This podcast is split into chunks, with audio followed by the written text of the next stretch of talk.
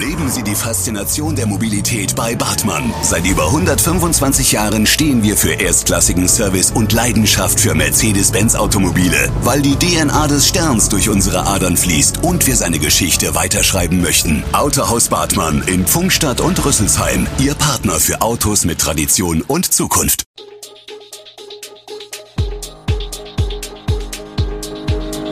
Gude, unser morgendliches News Update. Das Wichtigste aus Südhessen für Sie im Überblick. Guten Morgen aus Darmstadt an diesem 11. März. Darmstadts Waldkunst ist gefragter denn je. Neuer Weg in die Gesundheitsversorgung für Obdachlose. ICE Beteiligungsforum berät über Heldbockkäfer. Das und mehr gibt es heute für Sie im Podcast. Bewährtes und Digitales steht auf dem Programm des 11. Internationalen Waldkunstpfades. Die jüngsten Baumfällungen nennt der Verein dramatisch. Es fehle das Dach über dem Kopf. Dem 11. Internationalen Waldkunstpfad im September 2022 steht nichts im Weg. Und von einem Aus für den Waldkunstpfad, wie von einigen Baumschützern gefordert, kann keine Rede sein. Der Kalender ist überbordend voll, sagt Dr. Peter Schüler, der Vorsitzende des Vereins für internationale Waldkunst. Wir werden immer größer, ergänzt die Gründerin und Kuratorin Ute Ritschel bei der Vorstellung des Programms am Donnerstag im Waldkunstzentrum. So soll der 11. Internationale Waldkunstfahrt Kunst-Natur-Wandel im September mit Symposium und Ausstellung eine Mischung aus bewährtem und digitalem werden. Hauptschauplatz ist natürlich der Wald, aber auch das Waldkunstzentrum und die Schadergalerie in der Goethestraße werden bespielt. Mit einer humanitären Sprechstunde schafft die Diakonie ein neues Angebot für Wohnsitzlose. So will Krankenpflegerin Heide Godermeier Ängste und bürokratische Hürden abbauen. Heide Godermeier ebnet obdachlosen Menschen mit einer humanitären Sprechstunde den Zugang zur Gesundheitsversorgung. Zweimal wöchentlich ist sie seit Mitte Februar in der Wohnungsnotfallhilfe Schützenstraße in Groß-Gerau vor Ort. Das Diakonische Werk, DW, Groß-Gerau-Rüsselsheim konnte die pensionierte Fachkraft dank Spenden sowie mit dem Lions Club Rüsselsheim als Sponsor einstellen. Die circa 400 obdachlosen Menschen im Kreis, die dem DW und den Behörden jenseits der hohen Dunkelziffer bekannt sind, suchten von sich aus kaum je eine Praxis auf. Wer sich selbst aufgegeben hat, spürt sich nicht mehr. Oft bleibt uns dann nur der Notruf 112, um eine Minimalversorgung zu sichern.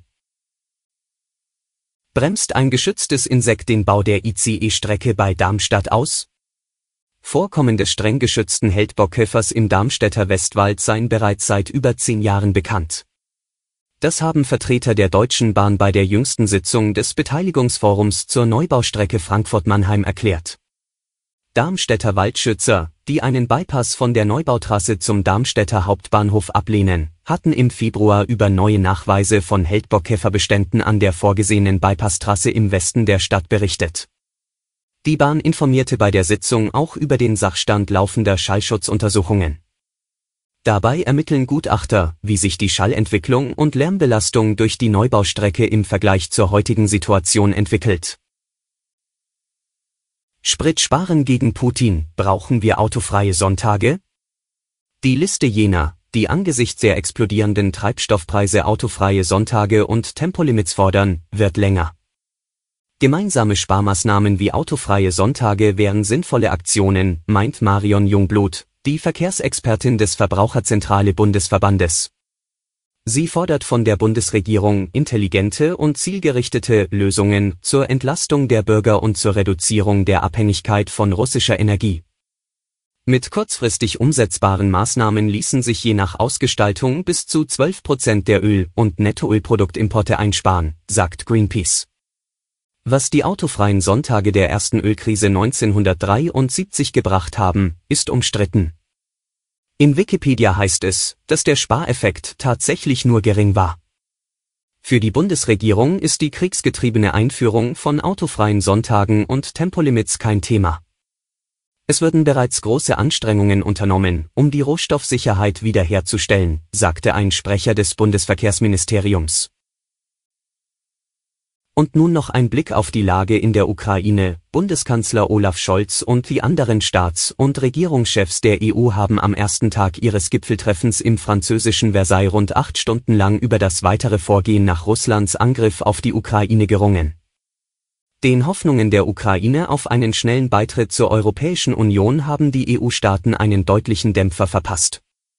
Altkanzler Gerhard Schröder ist derweil in Moskau, um mit dem russischen Präsidenten Wladimir Putin Gespräche über den Ukraine-Krieg zu führen. Und die Bundesregierung lehnt einen Stopp der Energieimporte aus Russland in die EU als Reaktion auf den Ukraine-Krieg ab. In der deutschen Bevölkerung überwiegt allerdings die Zustimmung.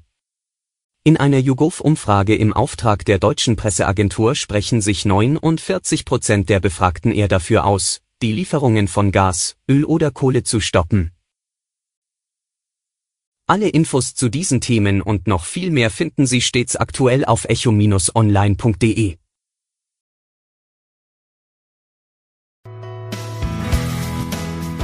Gute Südhessen ist eine Produktion der VAM von Allgemeiner Zeitung, Wiesbadener Kurier, Echo Online und Mittelhessen.de.